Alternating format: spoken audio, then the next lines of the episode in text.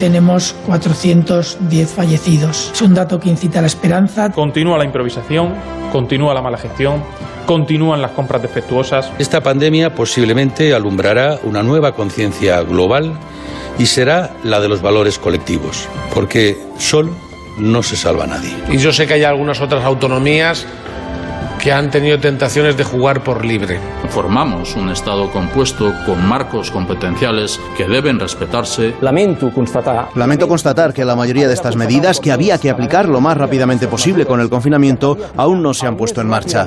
No pedimos un calendario exacto de desconfinamiento a la población, o que, o que pedimos un calendario orientativo. Pero creo que Andalucía está en las mejores condiciones para empezar ese desconfinamiento. Para las decisiones de aislamiento, tenemos la suerte de disponer de una magnífica eh, atención primaria los presidentes autonómicos, como cada domingo, conversando, analizando, también debatiendo cuando toca con el presidente del gobierno la situación de la crisis del coronavirus y las medidas que se van a ir tomando para esta nueva fase que se llama, o que han querido llamar, la desescalada o el desconfinamiento. En esta jerga un poco particular, eh, fruto de la fruto de la crisis. Enseguida les pido criterio a mis contertulios de esta mañana, pero antes quiero saludar al presidente de Aragón, a Javier Lambán, que tiene la amabilidad de atenderme. Eh, señor Lambán, buenos días. Hola, buenos días. Además, en esta semana tan importante para la comunidad de Aragón, porque es San Jorge el próximo día 23. Eh, es verdad que en unas circunstancias que, a nadie le parece que, que ojalá nunca se hubieran producido, pero habrá que celebrar San Jorge de alguna manera en todo caso, San Jordi. Bueno, eh, tradicionalmente es un día de celebración, eh, se celebra el estatuto, se celebra el autogobierno, es también un día de reivindicación ante el gobierno de España, pero este año obviamente eh, el día ha de mm, enfocarse de otra forma, con una ceremonia sobria, sin apenas aparato, dedicada sobre todo a recordar a los fallecidos, a sus familias y a reforzar nuestro compromiso con Aragón, con España España y a reforzar eh, nuestro compromiso de que el autogobierno eh, sirva en este momento sobre todo para superar la crisis eh, sanitaria y para iniciar la recuperación social y económica que necesariamente será la tarea posterior después del desastre que sin duda va a causar sobre nuestro tejido productivo este dichoso virus. Presidente, de las dudas con las que llegó usted a la conferencia de presidentes autonómicos del día de ayer, de esas dudas, ¿cuáles le quedaron resueltas a lo largo de la conversación con el presidente Sánchez? A la conferencia no vamos a resolver dudas, eh, al menos yo eh, voy a hacer eh, aportaciones aceptando el mando que sobre la situación debe ejercer el Gobierno de España en una situación de esta naturaleza. Voy a trasladar las visiones que entiendo que son compartidas de manera generalizada en la comunidad. Voy a recibir también las explicaciones, las informaciones del presidente del Gobierno y a tratar de participar en algo que las comunidades autónomas deben deberíamos hacer siempre, a tratar de participar en eh, la conformación de la voluntad eh, política eh, nacional.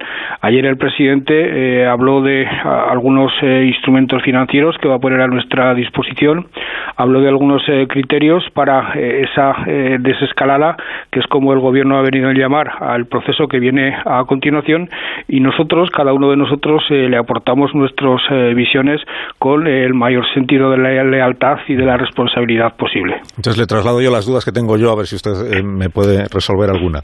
Eh, lo de los niños de la semana que viene, que en principio entrará en vigor el lunes. Eh, ¿Ustedes saben ya de qué niños, qué edades son las que van a poder salir a la calle? ¿En qué condiciones, durante cuánto tiempo? ¿Acompañados por quién? ¿Alejándose cuántos metros de, de su domicilio? ¿Todo eso está ya decidido o no? No, y esto lo propuse, eh, la, salida controlada de los niños ya la propuse el 26 de marzo, creo recordar, y, la propuse porque me parecía sensata y sobre todo porque yo veía que otros países de nuestro entorno, Francia sin ir más lejos, eh, Italia, que, que, era un poco el epicentro de la pandemia, eh, que otros países la estaban aplicando sin ningún tipo de quebranto para el planteamiento sanitario y con mucho beneficio para los propios niños. yo creo que en muchos casos deberíamos mirar a nuestro alrededor y seguramente eh, hacer las cosas como las han hecho eh, otros antes que nosotros eh, sería la manera más sencilla de tomar nuestras propias decisiones. Pues en Alemania, por ejemplo, nunca han llegado a prohibir ni la salida de los niños, ni la salida de las personas, siempre que no vayan más de dos, ni salir a correr, hacer ejercicio, ni visitar los parques. Todo eso aquí sí que ha estado restringido.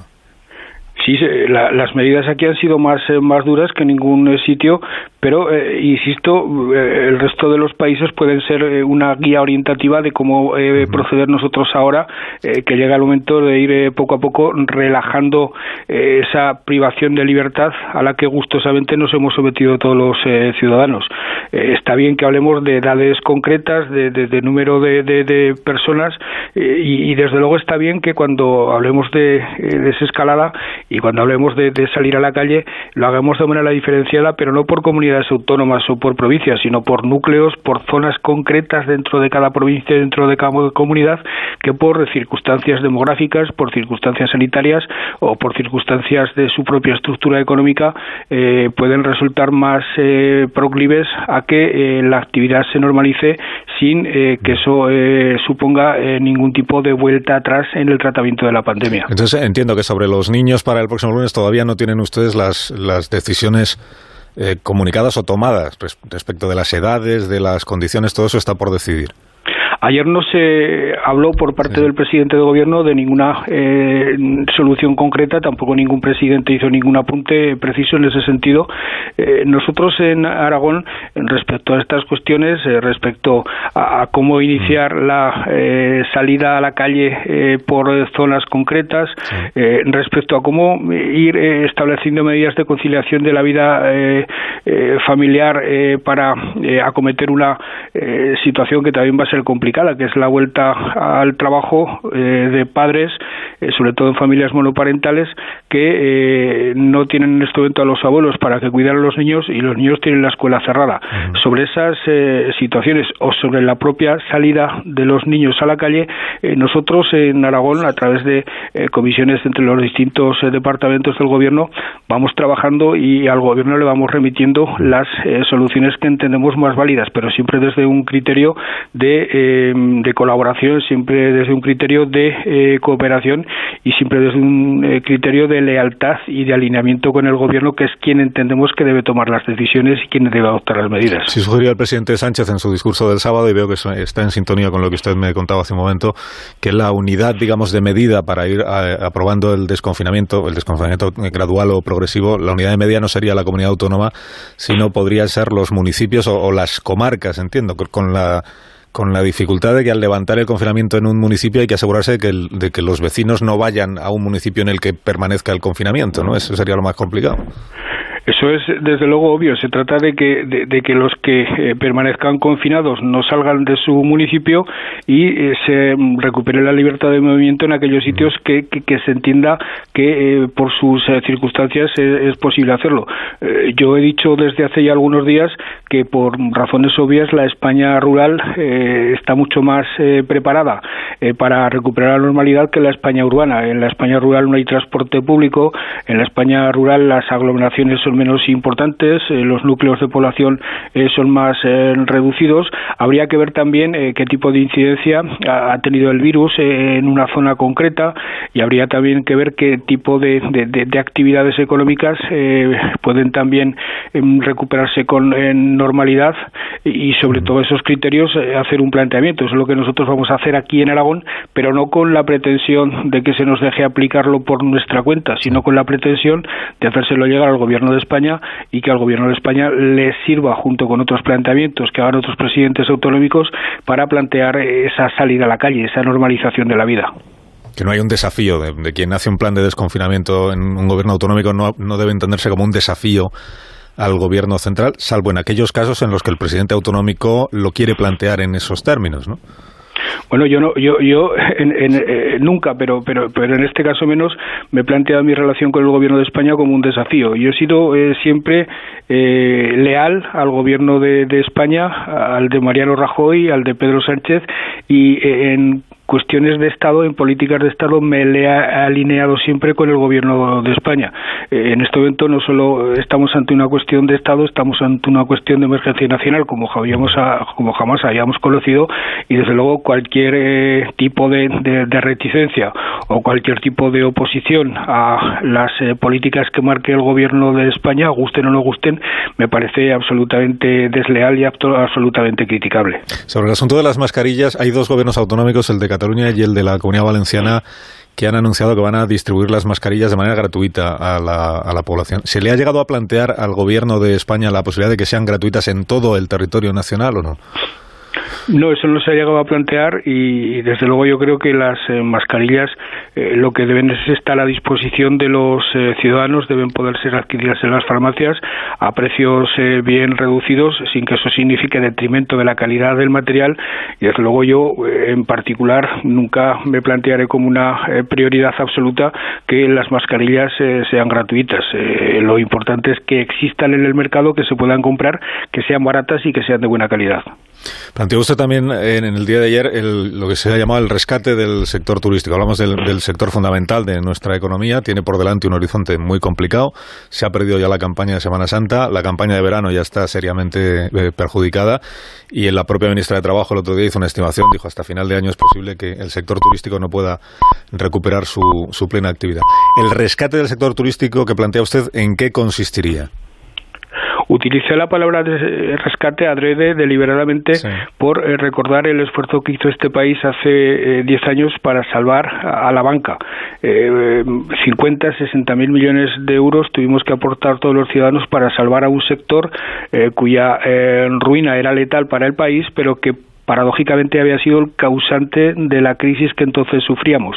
En este momento yo creo que eh, la palabra rescate es muy apropiada eh, porque eh, viene a recordar lo que significó aquello en cuanto al volumen de recursos movilizados para salvar a un sector concreto de la economía y porque también viene a denotar el calado de el, de, lo que ese sector puede suponer en, caso de que no lo recuperemos a tiempo. El sector del turismo viene a suponer en torno al 15% del PIB español, en Aragón del 7 o el 8%, que es mucho decir, mueve mucho empleo, mueve a otros sectores de la economía, tiene mucha incidencia en el, en el propio eh, sector eh, financiero y por sus características es el sector de la economía que más tardará en recuperar la normalidad. Eh, la hostelería, el turismo requiere libertad de, movimientos, requiere una intensa concentración de personas en, los establecimientos, en los,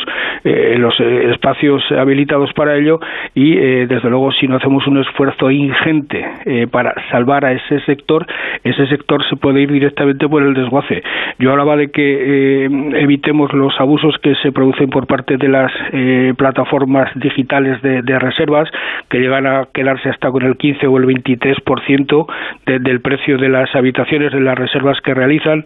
Eh, yo hablaba de contemplar de manera especial los ERTES del personal fijo discontinuo en este sector, pero sobre todo habrá que movilizar muchos recursos, tanto para facilitar la liquidez en estos meses en que el enfermo está en coma y necesita transfusiones de sangre, como leía al profesor Andón Costas esta mañana en una entrevista, y también eh, inyecciones de, dinero para que sobreviva. Si no, eh, insisto, este país eh, se puede ver resquebrajado por uno de los pilares que lo ha sostenido económicamente en las últimas décadas. Cuando planteó usted esta, esta iniciativa ayer en la conferencia de presidentes autonómicos, ¿Tuvo una buena acogida? ¿Tiene usted alguna percepción de si ha tenido una buena acogida entre los demás presidentes autonómicos y el gobierno de España?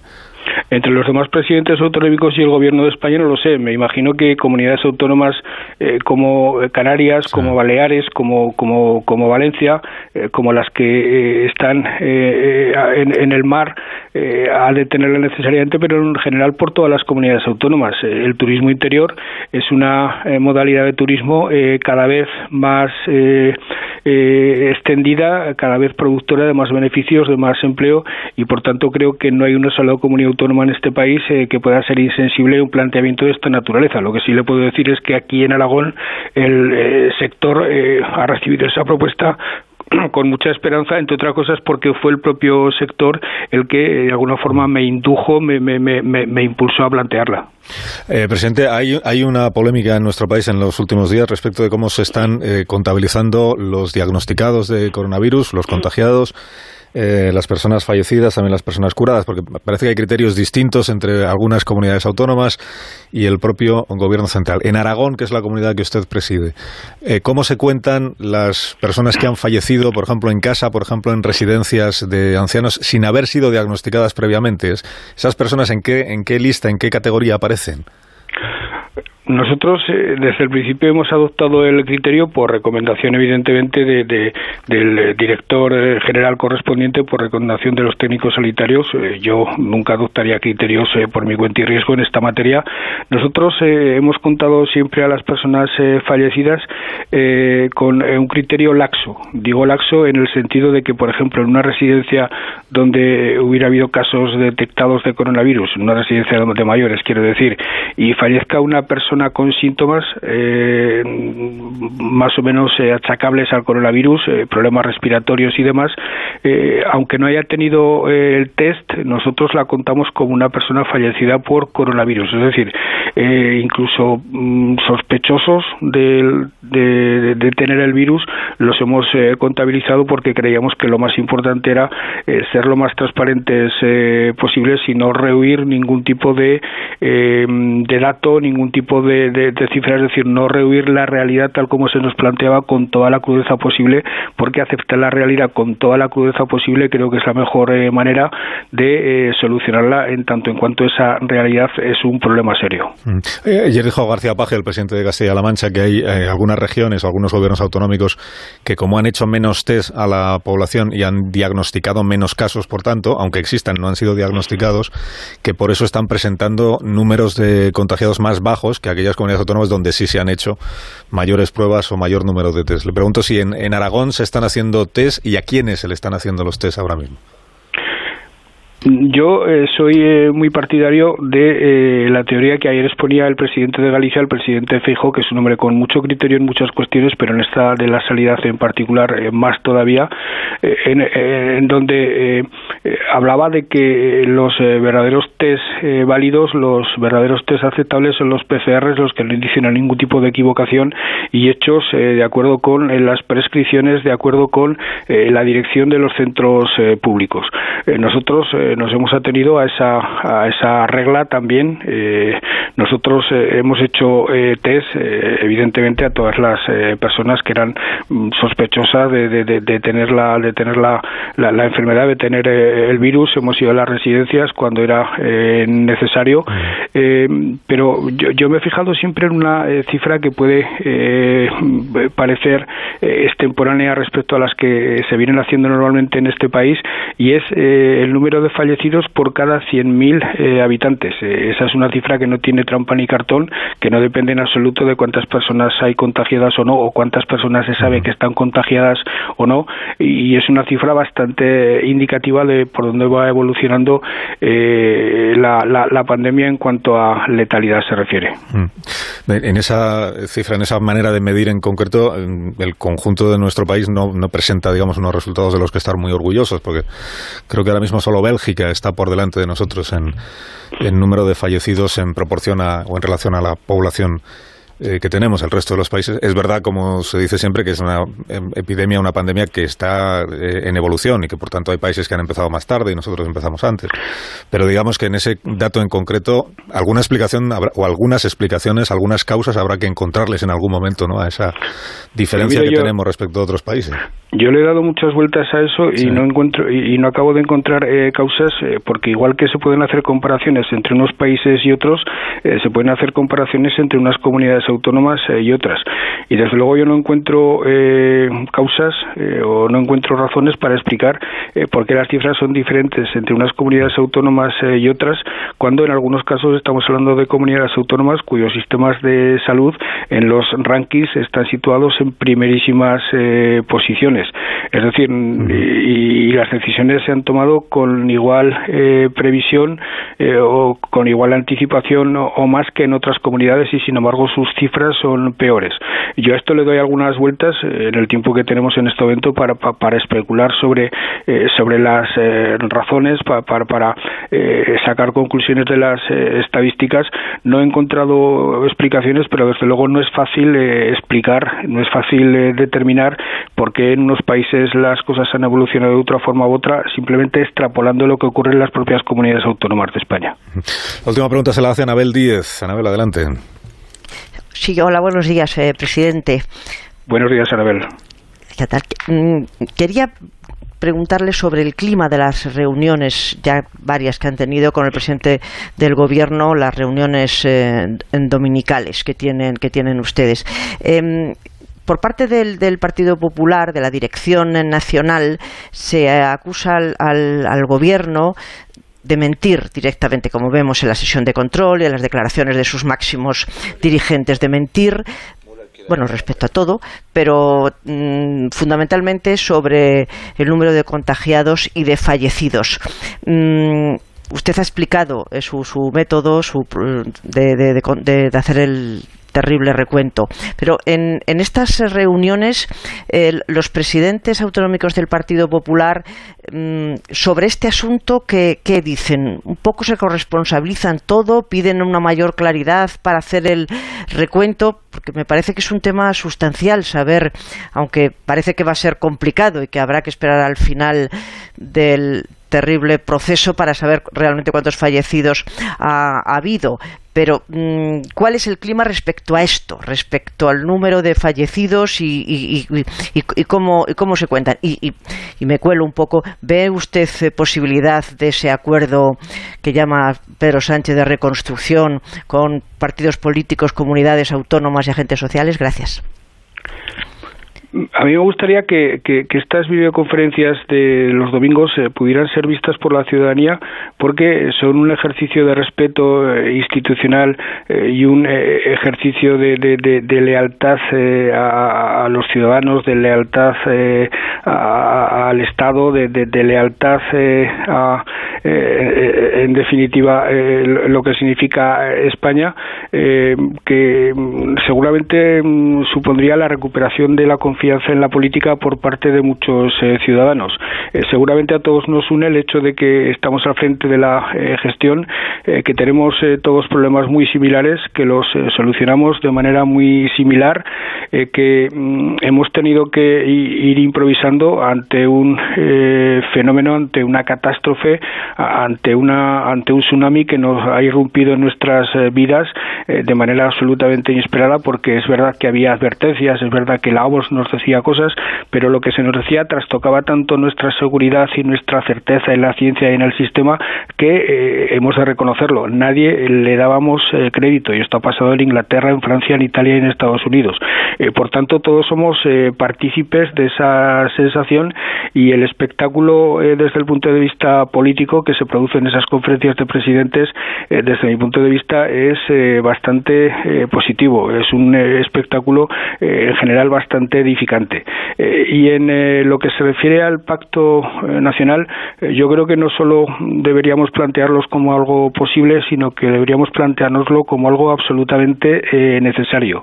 Quien piense en España y quien piense que el futuro de España pasa por construir juntos su futuro, su porvenir, que es una tarea común, esa de, plantear lo que va a ser nuestro país en los próximos años, debería eh, acudir eh, a este llamamiento del presidente del gobierno eh, sin ningún tipo de reticencia. eso sí, no, no a, a firmar papeles previamente diseñados, sino a participar todos en, las soluciones. Pero insisto, esto es algo que atañe sobre todo a quienes crean en España, a quienes crean en España como un futuro común y, es a esos a los que yo apelo fundamentalmente para que asuman su responsabilidad. ¿El gobierno de Aragón, eh, presidente Lambán, también monitoriza las redes sociales para detectar bulos o eso solo lo hace el gobierno central?